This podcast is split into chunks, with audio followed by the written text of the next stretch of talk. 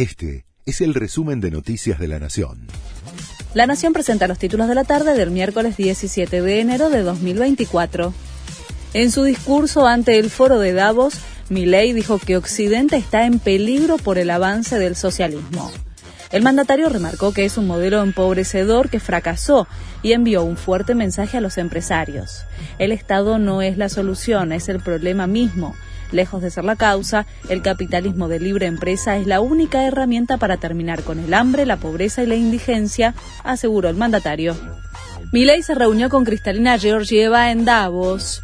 La directora gerenta del FMI reiteró su apoyo a las medidas de ajuste y elogió al equipo técnico que acompañó al ministro Caputo en las negociaciones con el organismo. Más temprano, el mandatario mantuvo un encuentro con el canciller británico David Cameron. Desde presidencia calificaron la reunión en la que hablaron de Malvinas e inversiones de excelente. Vuelve a subir el blue. Registra un salto de 60 pesos y se negocia a 1.240 pesos en la City porteña. Desde que comenzó el mes, acumula una escalada de más de 170 pesos. El tipo de cambio oficial cotiza a 818 pesos con 60 centavos.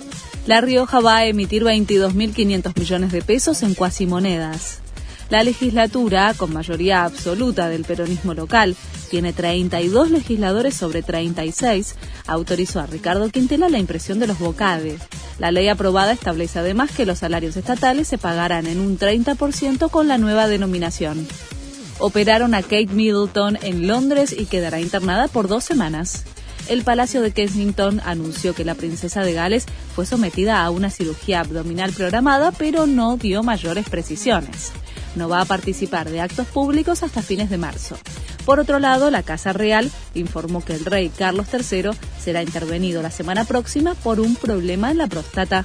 Este fue el resumen de Noticias de la Nación.